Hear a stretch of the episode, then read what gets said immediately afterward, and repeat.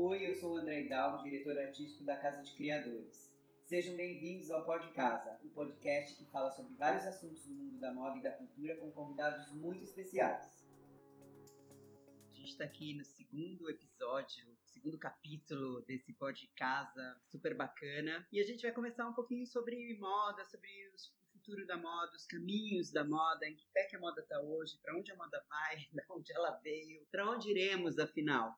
E quem vai responder isso é Vicente Perrota, estilista da Casa de Criadores, que tem a VP Upcycling, e que vai estar na sua terceira participação nessa Casa de Criadores. Johnny Luxo, que é um modelo e DJ, DJ modelo, decano também da Casa de Criadores, musa inspiradora. Desde a primeira edição. Ai, meu Deus do céu. Eu... E Robert Dognani, que é o nosso estilista mais longevo também, que está com a gente já nem sei quantos anos, né? 17. 17 anos, mais firme e forte aqui, cada vez mais se renovando. Então, bem-vindos. Começando com a Vicenta, fala um pouquinho sobre a sua trajetória.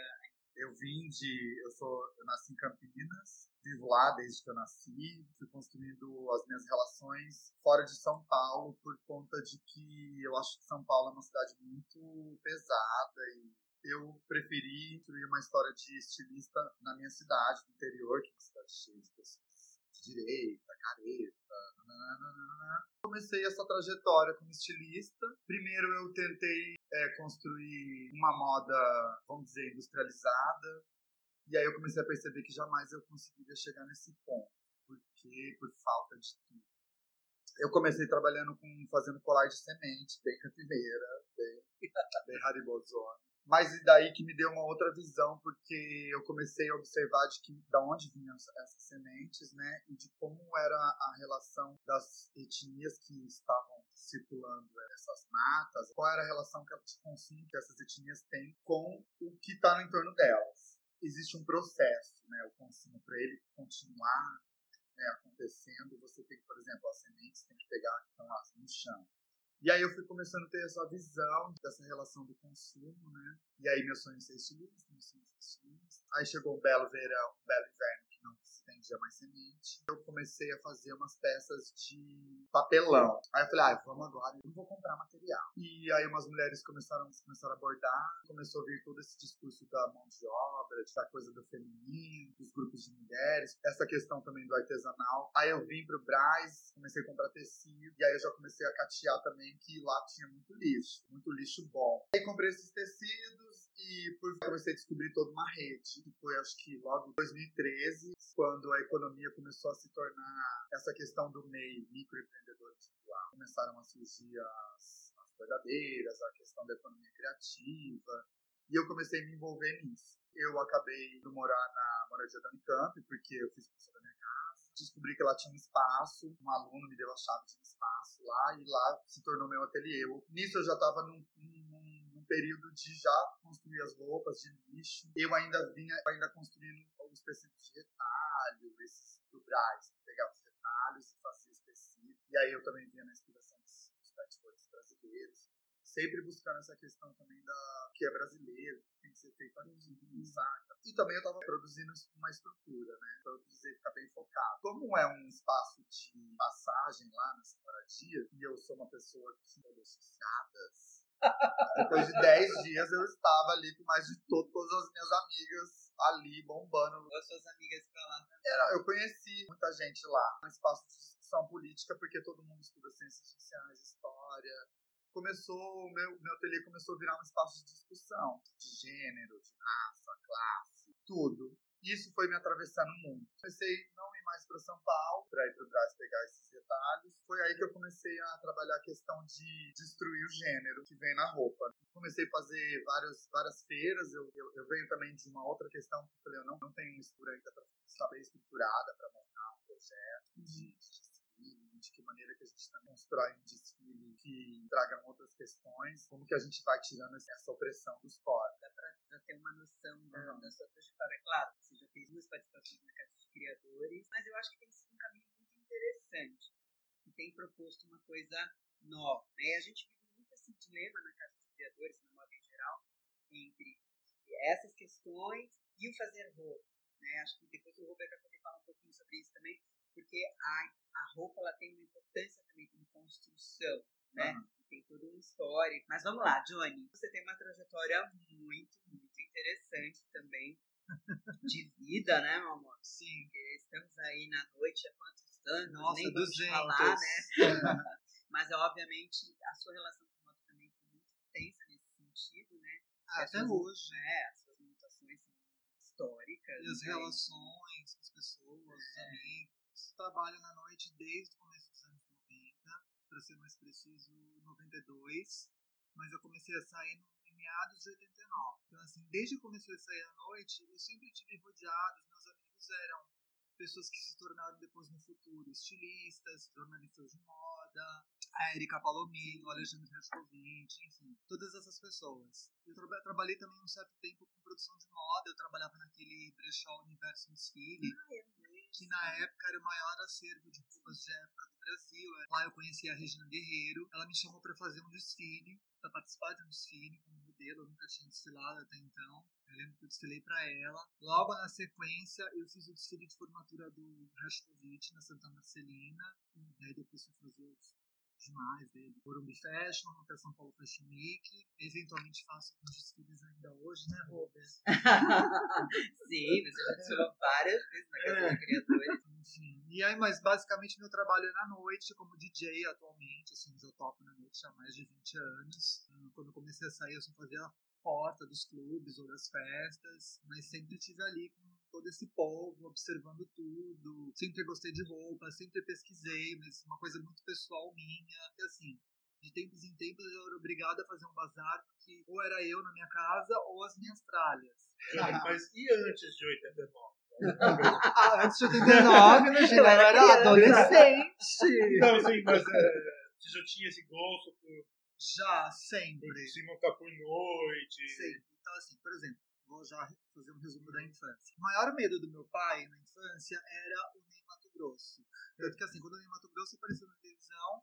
Ele desligou a televisão. Ele desligava, ele bufava, ele não sei o quê. E, na, e aí, logo depois, no início dos anos 80, a gente não tinha MTV. Então, por exemplo, quando tinham rolar os lançamentos musicais do mundo, eram no Fantástico que passavam os videoclipes. Então, por exemplo, em 83, quando o Boy George lançou o Carmen Camille no Culture Club, a gente estava na sala, vendo o Fantástico, passou o clipe, meu pai apavorado, resmungou o tempo inteiro, mas que absurdo. E eu calada, vendo, amando, falando, é isso, é isso que eu sou. Aí, tipo, logo mais pra frente, acho que 89, 90 já tinha MTV, mas ainda rolavam essas coisas no Fantástico. Teve o Just For My Love da Madonna, que ela beijava a outra amapoa na boca. Meu pai em pânico. pânico sim. porque a gente viveu essa transição também, sim, né, Johnny? Assim, essa geração da Vicenta, e essa, essa nova geração que é desconstruída, né? Acho que a gente fez a gente teve uma participação muito grande nessa Sim, porque assim, eu já era também, né? desconstruída né? sem Sim, saber que eu era desconstruída, né? exato. E estamos aqui vivos ainda firmes e fortes. E fortes né, Mas eu posso falar que assim, muita gente que me conhece, que são dessas gerações mais recentes, melhor de tudo que elas acham que eu sou da geração delas. Bom, já voltamos aí nessa, nessa história, mas, Robert, conta pra você um pouquinho sobre a sua trajetória, que também é bem intensa, né? É eu sempre gostei de moda. Assim, eu tenho desenhos guardados quando eu de noiva, é, vários desenhos, um caderninho minha mãe guardou de quando eu tinha 4 anos. Nossa! Coleção de noiva feita situação. É, por quê? Porque a minha mãe era cabeleireira. Então, ao sábado, as noivas iam se arrumar na minha casa. Eu adorava aquilo. Eu ficava vendo, eu era criança. E eu lembro até hoje, depois eu saía desenhando. É, eu tenho uma noiva que eu desenhei, que ela tinha um pontinho na barriga, aí minha mãe conta que eu falei que essa noiva estava grávida. Aí quando passou a primeira vez aquela novela Tititi, eu sempre gostava de desenhar uhum. super-herói, mas aí passou, aí tinha o Jacques Leclerc e o Victor Valentim. Eu era, e eu fiquei apaixonado por essa novela, pelo desenho de abertura, vestido na abertura, é, maravilhoso. Todo, eu sei desenhar ele até hoje.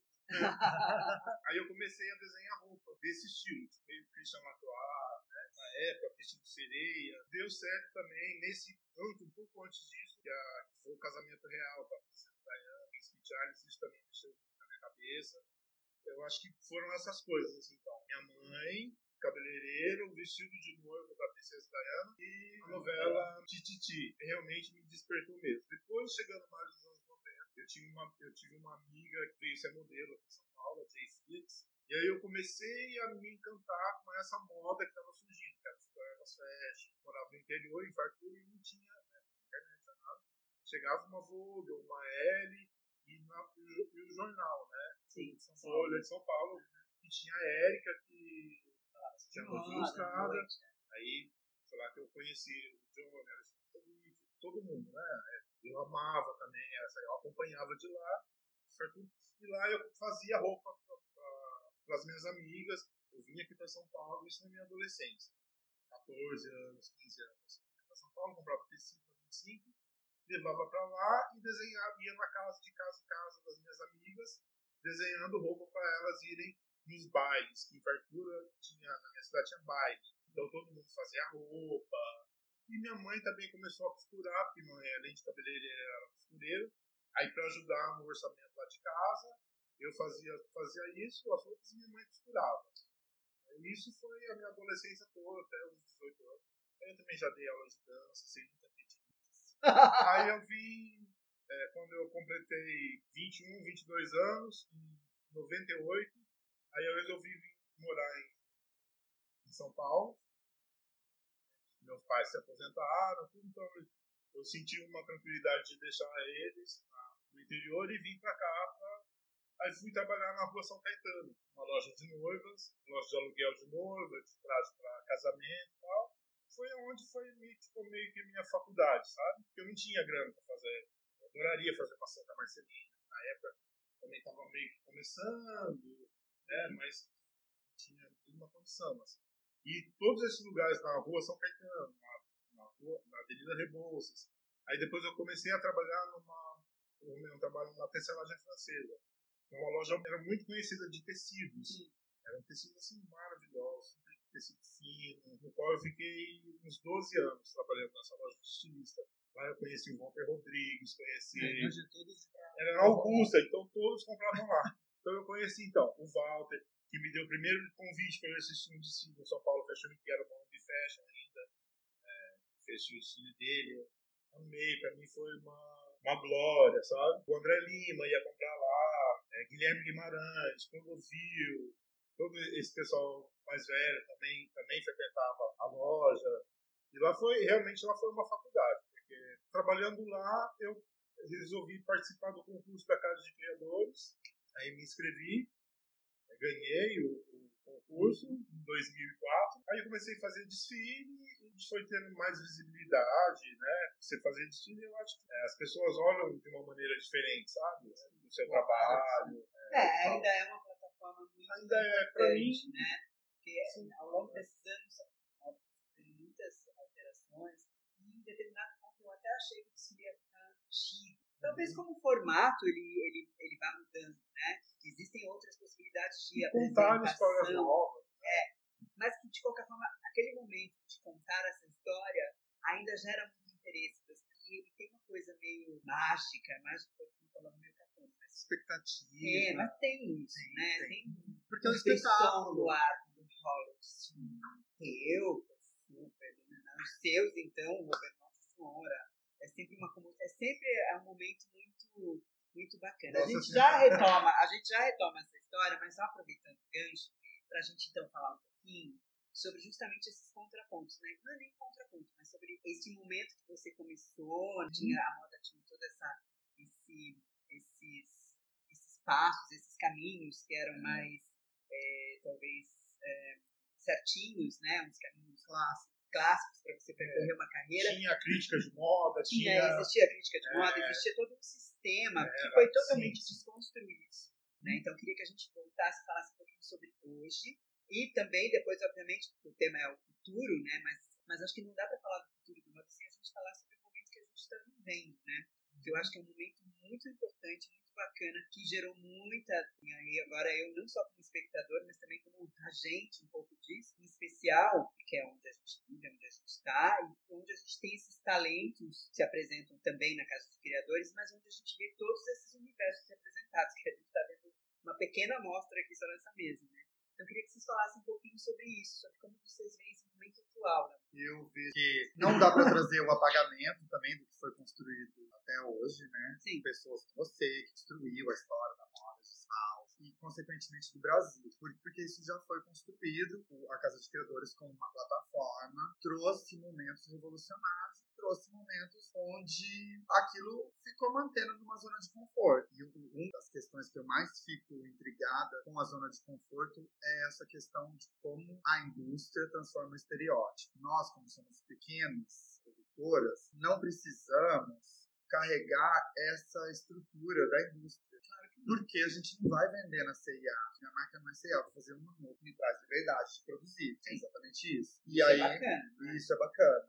Não dá pra dizer que a indústria da moda vai cair. Já não vai, não vai cair. Não, mas o consumo, como a gente conhecia até então, tá mudando sim. Tá né? mudando. Porque no começo falava, ah, sustentabilidade, essas palavras que também já cansaram, já cansado, Aham. mas que estão aí, né, que na verdade elas já foram tão absorvidas, na verdade, é, mas são valores, fundamentos que é verdade, é normal, né? Aham. Além de ter a discussão mística que traz, que é muito forte, É, de como a gente vai rever os materiais, e perceber que essa coisa de comprar para refazer, comprar para refazer também é um gol da, da indústria, né? Do que o consumo, de como o consumo é construído pra gente. Eu vejo que é desnecessário comprar tecido. Você pode fazer coleções. Mas isso aí, obviamente, é, são coisas que a gente sabe, e isso vai ter que mudar radicalmente, porque hoje, quando uma marca faz isso, dia seguinte já está na rede social e as pessoas já estão ali, não é crucificando, mas é criticando, É, dando texto. questionando. Então, É, tem pra- esse outro lado também, ó. Eu também acho que a internet ela é uma plataforma também que trouxe essa mudança de comportamento. Ela ensina você a fazer tudo ali, se você tem condições hoje de costurar só. A gente vê hoje que as blogueiras de cinco anos atrás caíram as máscaras, né, para vender uma coisa que nem ela teve acesso. Que nem ela nem acredita. É, e que ela nem acredita, porque elas são tão vazias que elas não acreditam em nada, e na verdade, elas... Pensando em futuro, eu ainda não sei, assim, o que esperar, porque essa onda conservadora é muito forte. O que eu percebo é que é super forte onda, mas eu acho que ela é uma onda que tem data para É, acabar. passageira. Sabe por quê? Porque a nova geração está pouco se lixando para isso. A nova geração está interessada em outras coisas. E a nova geração vai ser daqui a pouco a geração que vai estar elegendo as pessoas, que vai estar se elegendo. Mas eu entendo isso que você fala, essa onda conservadora, mas eu acho sim que ela é passageira. Posso estar enganado. Não é passageira. Tomara que seja, né? Eu, eu tenho um pouco de medo, porque eu vejo que, por exemplo, a Marsha P. Johnson, que fez a primeira parada do mundo, né? Nos Estados Unidos. Chegou lá, ela foi silenciada. Aqui hoje, hoje, esse ano, a Linda Quebrada foi silenciada na parada de Aracaju, se não me engano. Sim. Uma outra, uma outra travesti negra em Sorocaba, acho que ela chama Marvena, foi silenciada. Então eu, eu fico pensando até que ponto é confortável você trazer questões que você pode até achar que isso é diferente, mas isso acaba sendo conservador também. Porque Sim. enquanto a gente manter aquele desejo cristão de papai e mamãe, de família, de consumo, isso ainda é, um- é uma grande problemática. E aí, pensando em relações raciais, cadê a mudança? Sim. Enquanto a gente ficar pensando em que a gente é esse corpo colonizado, saca? Sim. E não, não mudar isso dentro de você, essa mas mudança. essa palavra é a perfeita para esse momento. Tá? Aham. Eu acho que, mais eu entendo esses silenciamentos, mas eu que eles são, quero muito acreditar que eles são pontuais, que eles são deste momento infeliz que a gente está vivendo, talvez. Porém, eu acho que é esse sentimento que eu tenho percebendo essas novas gerações, mesmo dentro da própria casa de criadores, as pessoas estão ouvindo você, ué, você não está vindo contra isso? Então, pronto, já é, uma, Já é um já é um super ponto. Então, isso eu acho muito positivo e isso eu acho que vai ganhar corpo cada vez mais. É isso que eu acho. Eu acho que os silenciamentos, eles vão, eh, são pontuais, vão talvez ac- continuar acontecendo por um tempo, mas vai chegar um momento que não vai ter como silenciar mais, que a gente vai gritar. Acho que é só a hora que as travestis negras estiverem comandando os movimentos, as mulheres negras, para começar a começar as mudanças, uma passarela cheia de modelos que não são padrão, entendeu? É- Mas isso já tem acontecido. Não vou nem puxar É, sardinha, aqui, né? vou Aqui, dizer. aqui em São Paulo, porque se você vê em Paris, continuam as mesmas brancas de sempre. Olha, tem alguns Milão, desfiles, tem alguns mesmo, é, Valentino, hoje, Alguns né? desfiles estão tentando quebrar isso. Sim. E isso também acho que é um processo que não tem volta. Que essas marcas, elas vão ficar velhas, muito antigas, se elas não acompanharem esse movimento. Na gringa, rolando também nesse sentido. Talvez aqui seja mais por a gente ser brasileiro, sei lá. Mas que na publicidade também. Que Nova York, por exemplo, você vê as campanhas nas ruas, tem foto de modelo plus size. Então, é, a Calvin Klein, eu vi uma campanha de uma negra plus size, mas não era ai, a, a gordinha, era uma, uma plus Enorme. size, plus size enorme, enorme. E tava lá, num outdoor assim, gigante, gigante, acho que todo mundo viu isso. Isso, isso que em de outros qualquer tempos estaria é. a Kate Moss nesse, nesse outdoor. né? Tá, isso, total, total. Mas é isso que eu tô falando. Eu acho que a gente precisa pensar nos sinais que a indústria. Porque, tipo assim, E se a só porque tá as gordas absorvendo- podem comprar, não é mudança. É mais uma maneira da indústria vender. Ok, eu ia chegar nesse Entendeu? ponto, concordo. Mas, é, de qualquer forma, é uma visão mais aberta, digamos assim. Mas que vai permitir que outros corpos tomem conta desses espaços também, não acha? Eu acho, Antes mas desse é isso, corpo, né? antes A desse corpo tá sempre... tomando esse espaço do que a Kate Moss. Embora a Sim. gente adore a Kate Moss, tá, Kate? Mas também uma coisa que eu sempre penso, mesmo que tudo isso seja verdade, eu entendo o que ele está falando, porque eu acho que em algum momento esse modismo de inclusão pode passar e aí as, os grandes, enfim, voltar a tudo como era antes, como a gente já viu isso anteriormente. Sempre acho que isso pode Mas ter. a cultura sempre vai existir. Sim, Sempre vai existir, né? E até porque é isso que a gente, de uma certa forma, faz um pouco aqui, isso que move a gente nos nossos trabalhos, nas nossas vidas, cada um seu, cada um fazendo da mas eu acredito que isso que move a gente, que Claro. faz a gente fazer o que a gente faz até hoje. Por isso que a gente está aqui desde os anos 80, eu também. Era um acontecimento que hoje não tem mais. perdeu completamente. Perdeu, perdeu o sentido, né? Agora, claro, a indústria ela sempre vai se apropriar. Lógico. Então, ai, agora a moda é preto. Ai, preto é. Ok. Mas, de qualquer forma, ela está tendo que, a- que, que ceder a um movimento, em um certo sentido. Ela vai pasteurizar isso? Vai. Vai pasteurizar, mas, de qualquer forma, a gente vai... Eu sempre enxergo isso uma ida para uma coisa mais aberta, para o futuro. Sim. Sei. Ai, meu É, eu acho, é assim, é- então, por exemplo, eu moro no, no- na universidade. Lá tem 44 mil alunos. Houve uma luta interna dos alunos negros para conseguirem cotas. O que, que aconteceu? Conseguiu. A Unicamp ganhou um prêmio Raça Negra. A Unicamp simplesmente processou todas as pessoas que fizeram esse movimento de cotas, apesar de ter aprovado cotas raciais na Unicamp. Você entende?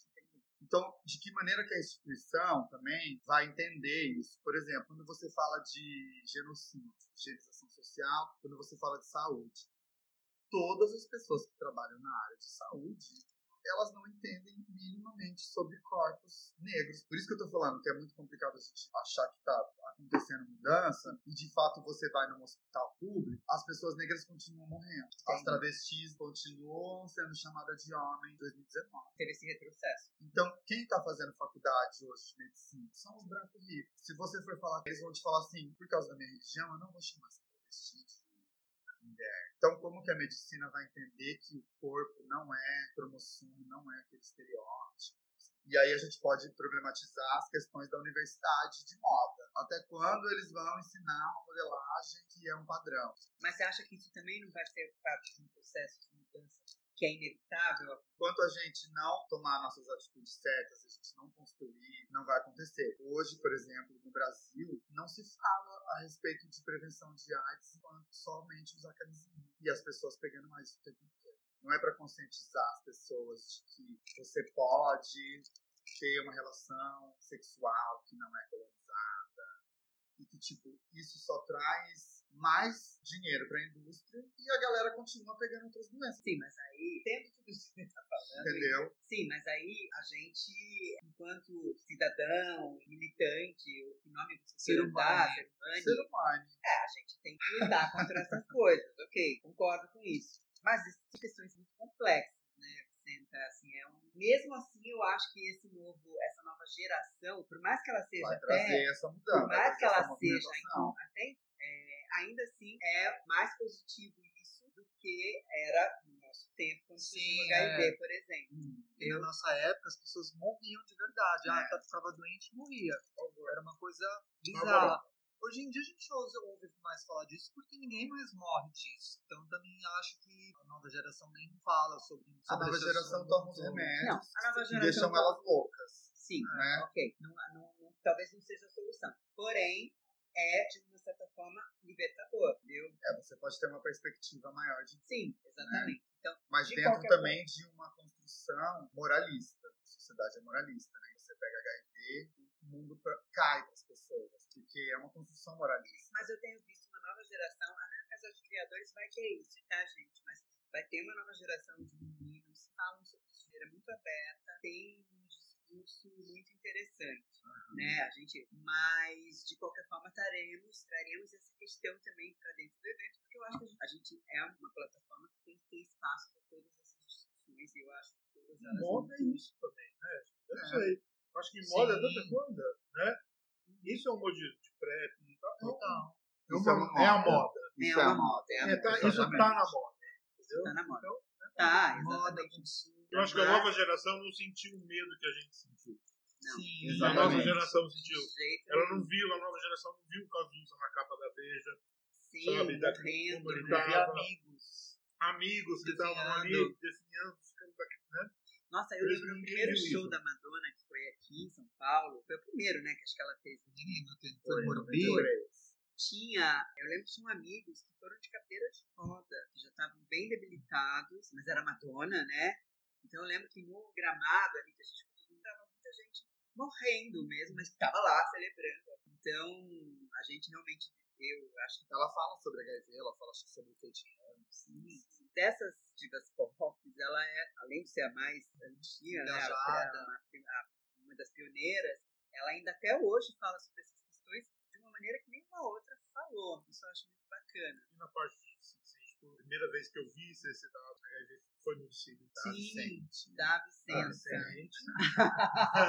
Eu achei maravilhoso, sabe? É, tem mesmo que. Sim, isso. sim, sim. Não, também acho que é- essas questões são muito importantes e acho que a moda se presta muito a ser este veículo, esse lugar também de falar hoje. Uma hora você estava falando da desconstrução de gênero, mas você como criador, você não acha importante saber como é feita uma modelagem masculina e uma modelagem feminina, só a nível de conhecimento? Eu acho, mas como eu te falei, se você for pensar, antes existiam outros gêneros no Brasil. Na África também existiam outros gêneros. Na Europa, eu acho que também de- deveria existir. E quando veio essa colonização para cá, eles transformaram todas as pessoas em homem e mulher. Existem hoje estudos que comprovam, que mostram que, por exemplo, existiu a Chica Manicom, que foi a primeira travesti registrada no Brasil. E ela foi julgada na época da Inquisição. E para ela não morrer, ela precisou vestir roupa de homem. Existem relatos também de um indígena, que foi a primeira morte de homossexual, que foi que ele morreu, um português matou ele, canhão. Então, pensando que eu já estudei modelagem, mas eu não, eu, eu, não, eu não consigo pensar nisso, então eu não consigo fazer modelagem. Entendi. É, eu acho que no caso, no meu caso, não, não acho importante. Tá. Mas acho que a sua pergunta é mais se a Vicenta reconhece a importância da construção sim. de roupa, da construção Do talvez. corpo, tá? Mas não dessa questão da modelagem do que é feminino do que é masculino, porque isso também é uma construção social. Mas isso também está mudando, né? Isso Aham. também está mudando Sim. e de uma maneira muito rápida. Que isso também logo logo vai ser coisa do passado, né? O gênero na roupa. Não, mas, por exemplo, Né? quando a gente vai construir uma, uma coleção, digamos, e a gente quer fazer, sei lá, fazer uma coleção inspirada no século XV. Aí você vai lá, você vai dar olhar nos livros de história para ver as vestimentas da época, como eram feitos os tecidos, as costuras, mais nesse sentido que eu quis. Entendi. Assim, como que a gente enxerga, então, como você enxerga o futuro da moda? Se é que, né, não é uma previsão, a minha moda vai ser, né, vai para esse lado ou vai para aquele, mas deste momento que a gente está para o que vai vir, né? Ainda mais com a rapidez que tem sido hoje até das redes sociais e tudo mais, é uma, é uma rapidez que eu imagino que para um criador é muito positivo, né, num certo aspecto, porque você tem acesso a muita informação e muita Sim. coisa e tudo pode, mas por outro lado também É Jesus assustador é também, assustador, porque tipo, né? o tempo de um stories, 15 segundos já vem uma Uhum. novidade. Um áudio no WhatsApp de 10 segundos, falando com kkk aqui, manda um gif e pronto. Exato. Ninguém mais fala nem no telefone. Ai, o GIF e os emojis, né? Tem uns GIFs que eu acho maravilhoso. Porque a comunicação dele quase com o público dele é toda em emoji. Toda, Ah, toda, tudo. toda, tudo é em emoji. É, Os comentários das fotos, tudo em emoji. Só aquilo. Como você enxerga o futuro? Mas eu não- Desde quando eu comecei a trabalhar com moda, eu, eu gosto tanto que eu vou fazendo, sabe? Eu não fico pensando muito como que vai ser esse futuro. Eu vou fazendo e ah, vai mudando, né? Essa mudança eu vou sentindo assim hoje, sabe? No dia de hoje, o que, que tá mudando? A- amanhã, eu não, não consigo ver muito. Acho que tudo muda tão rápido, né? Não consigo ver um futuro, assim. Sim, é, porque pra futuro. gente também que está envolvido no processo é difícil, é quase ser um vidente, né? Mas este momento, você acha que é um momento bacana? Isso para você como criador tem sido estimulante? Como que tem sido esse processo criativo? Então, é que eu tenho um jeito meio diferente, né, André? Tipo, de trabalhar. Eu não, eu não trabalho com modelagem, eu não trabalho com medida, com régua, com, com com, com nada. Eu pego só o tecido e vou. Eu gosto de falar que eu faço uma moda mais de dentro, assim mesmo. É mais intuitiva. Às vezes eu nem sei o que, que eu vou fazer. Muitas vezes eu já fiz coleção que eu olhava para ela depois de pronto e falava, ah, o que é isso? Coleção essa. Então, eu não sei, para pensar assim no futuro, eu prefiro deixar. Eu vejo esse momento que a gente está atravessando, apesar de todas as dificuldades, a gente tem que, tem que lutar, sabe? É uma guerra. Eu trabalho muito mais hoje do que eu trabalhava até pouco tempo atrás, tipo, há dois anos atrás, para ter o mesmo nível de vida que eu tinha há dois anos atrás. Eu tenho que trabalhar Às vezes Muito mais. muito mais. Claro, claro. O futuro eu vou trabalhar. É, o futuro. Eu vou trabalhar, eu tenho que trabalhar, é o que eu sei fazer, é o que eu Sim. gosto de fazer. Eu não me vejo tipo, ah, chega, vou parar de trabalhar com moda, vou, vou estudar direito, vou ser advogado, sabe? É o que eu sei fazer, então eu vou lutar pra dar certo. Acho que cada um, é- hoje você tem um comércio, tem duas lojas, abrir a loja, a se- minha segunda loja nesse ano super conturbado, de crise e tudo, é uma, uma luta, a gente tá lutando pra manter, sabe, as duas lojas, é difícil. Acho que cada um tem que buscar o seu caminho, né? A Vicente, o modo como ela trabalha, o Johnny, o trabalho dele. Eu procuro, eu, a gente é pequeno, tudo, a gente gosta de ser pequeno, sabe? Tô super feliz assim. É, o futuro entrega a Deus. Eu não consigo pensar 20 anos atrás. Eu penso em momentos atuais. Para construir o Eu corpo. concordo com você, Vicenta, mas eu acho que para algumas pessoas, olhar para o passado, às vezes, é você trazer à luz coisas positivas. Nem sempre o passado é só negativo. A moda é mais, não é glamurosa a palavra, mas ela, ela fala mais sobre, sobre diversão, sobre, sobre um lugar que é um lugar mais prazeroso. A moda, pelo menos que a gente gosta, que a gente convive, ela é mais associada à noite, à diversão, Beleza, à beleza. cores, E sim, e- então nesse sentido, no passado, a gente sempre tem uma história muito bacana para resgatar e trazer de volta com uma nova, um novo olhar, quer que seja. Então, entendo que para você não faça sentido, no seu trabalho realmente não faz. Mas eu acho lindo o trabalho. Sim, sim, sim. Tipo, é, é uma outra beleza. Eu vejo a beleza como uma parte do genocídio também. Quem é bonita de fato? Por isso que eu levo outras belezas para passarela, mas muitas vezes eu já ouvi falar assim: ah, essas modelos vão entrar bonita. Mas isso também faz parte desse processo de mudança, E, totalmente. já- e as E pessoas entenderem Ah, isso. Mas as pessoas já estão entendendo e já, não só já estão entendendo, como já estão assimilando isso. Claro, ainda é pequeno, nichado. A gente está aqui falando de um universo que é o nosso universo, né? E ali já existe um pensamento de que, a- que a beleza está mudando. Então, só isso por si também já acho positivo. Então, o conceito de beleza, talvez a beleza, a palavra beleza seja uma palavra muito cruel nesse sentido, né? Porque É muito amplo o conceito de beleza também. mas acho, e acho que seu papel na moda é este, inclusive. Sim. Nunca chegou uma Ah, modelo nisso, assim, assim, ah, eu vou entrar de bonita hoje? Não, elas entendem qual é a relação da, da maquiagem. E, inclusive, essa maquiagem que a gente tem feito, que chama maquiagem exclusiva, essa maquiagem, ela desconfigura o corpo da sua, seu rosto de virar um algarite. Vocês sabem, né? Que daqui a um tempo a gente vai começar a ser gravada na rua e Sim. seu rosto vai virar um algarite. Sim. Essa maquiagem é, não consegue te entrar. Ah, Olha, Olha, sim. Camufladas. Verdade. é, não, algoritmo agora não é só a palavra do momento, mas é o futuro, né? Talvez o da moda seja, seja aí em algum algoritmo também, mesmo.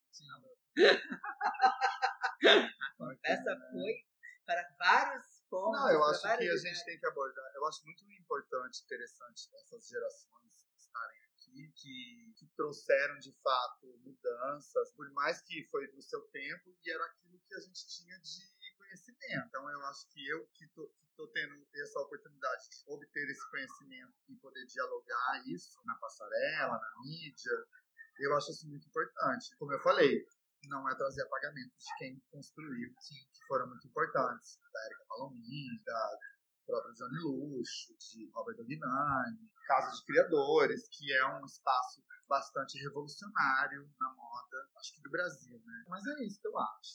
Não, isso mas... tem que ser dito, eu, sim, vou, eu sim, vou dizer sim. sempre, e eu e a força vou do mostrar teu trabalho, esse... A força do teu trabalho é essa. A força do seu nome, do seu trabalho, ela vem daí. E é, e é isso que faz você ser quem você é. E é isso que as pessoas. Tem você, é, e é isso que as pessoas vão ver. E é isso que as pessoas querem ver. É isso que as pessoas vão ver o trabalho seu. É isso que elas esperam. É, e é muito importante, é uma voz muito importante. Entendeu? Isso, isso é fato. E senta assim, não, né? Pra que, que a gente ia estar tá aqui, né? Fazendo. A gente, todos nós, íamos estar aqui fazendo moda, porque também se a moda tivesse lá atrás, ai, um desfilinho. Mas a gente também chega uma hora que não tem mais o que contar ali, não tem mais, que aquilo não está trazendo nada de novo. Então, a Casa de Criadores eu acho muito estimulante porque tem todos esses universos convivendo e construindo uma história, uhum. né, em última análise da, da moda brasileira, que é importante, na qual a gente acredita sim, senão a gente não estava aqui. Claro, a gente acredita na nossa leitura de moda brasileira. Pra gente de fato encerrar, vamos falar então. Pablo Vittar! Pablo Vittar, exatamente. Queria então, pra encerrar. Foi muito legal. Foi ontem, né?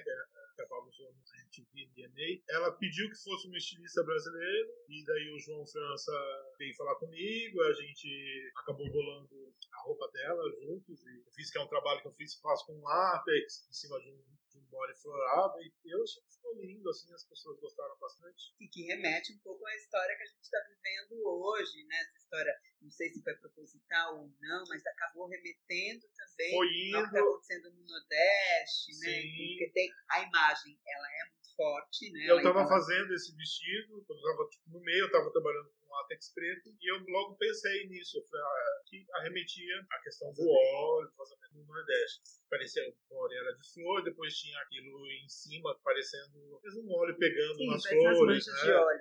Na beleza, escorrendo, isso.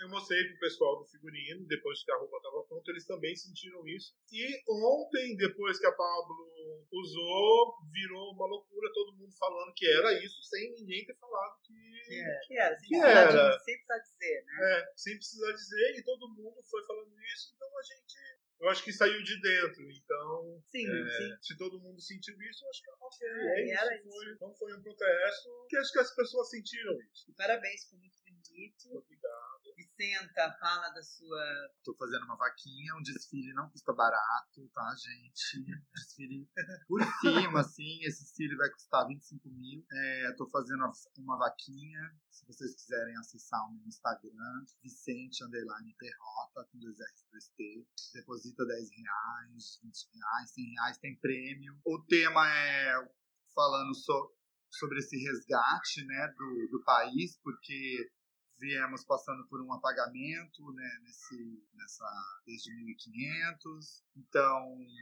o país também é nosso, o travesti está no, no país inteiro, queremos o nosso espaço. A CBF, a CBF também é uma construção social uma, de, de dominação né, da, da população. Então, a gente vem mesmo para fazer o deboche disso e dizer que o país também é nosso e que a é uma questão de alienação também. Sim, sim. É sobre isso. O país não é só do Bolsonaro e de vocês que acham que estão trazendo essa higienização social no país. Então, é isso. Vai ser sobre isso. Convidei sete estilistas trans que vão fazer roupas upcycle. Cada pessoa vai apresentar três looks que vai representar os 27 estados do país. Vai ser um desfile bem grande. Obrigada pela oportunidade. Imagina. Johnny. Ai, gente, olha, eu acabei de saber, de saber que eu vou desfilar pro Robert hoje, na Guaraná. Eu também. eu vou desfilar pro Wader também. Olha os presentes nessa sala, gente. que eu amo, umas duas, já desfilei outras vezes. Adoro desfilar. Bom, boate, você sabe, né? A minha vida é boate, né? Toda semana eu tô lá, dando a cara a tapa, no G-Home de sexta-feira. Quem quiser ir me ver, tá convidadíssimo. Ai, acompanhe a programação no arroba. Arroba Johnny Instagram. Tá, meu amor, arroba. Roberto. O seu arroba. Vicente Underline Perrota. Ou VP Underline Loja. Ou Ateliê Transmoras. Tá, e o nosso arroba Casa de Criadores. Então é isso, gente. Obrigada. A conversa foi muito engraçada. Hashtag elas que lutem. É, elas que Elas por elas. É, adorei, gente. A conversa foi tensa, engraçada, tudo que tinha de ser mesmo, do jeito que é pra ser. Obrigado pela presença. Tenho certeza que vamos arrasar na próxima Casa dos Criadores, sendo como estilista como top model. Mona, a gente se conhece há quantos anos, hein? Até hoje, amor. Muito obrigado mesmo. E é isso, nos vemos na Casa dos Criadores. Beijo. Beijo até lá. Lá.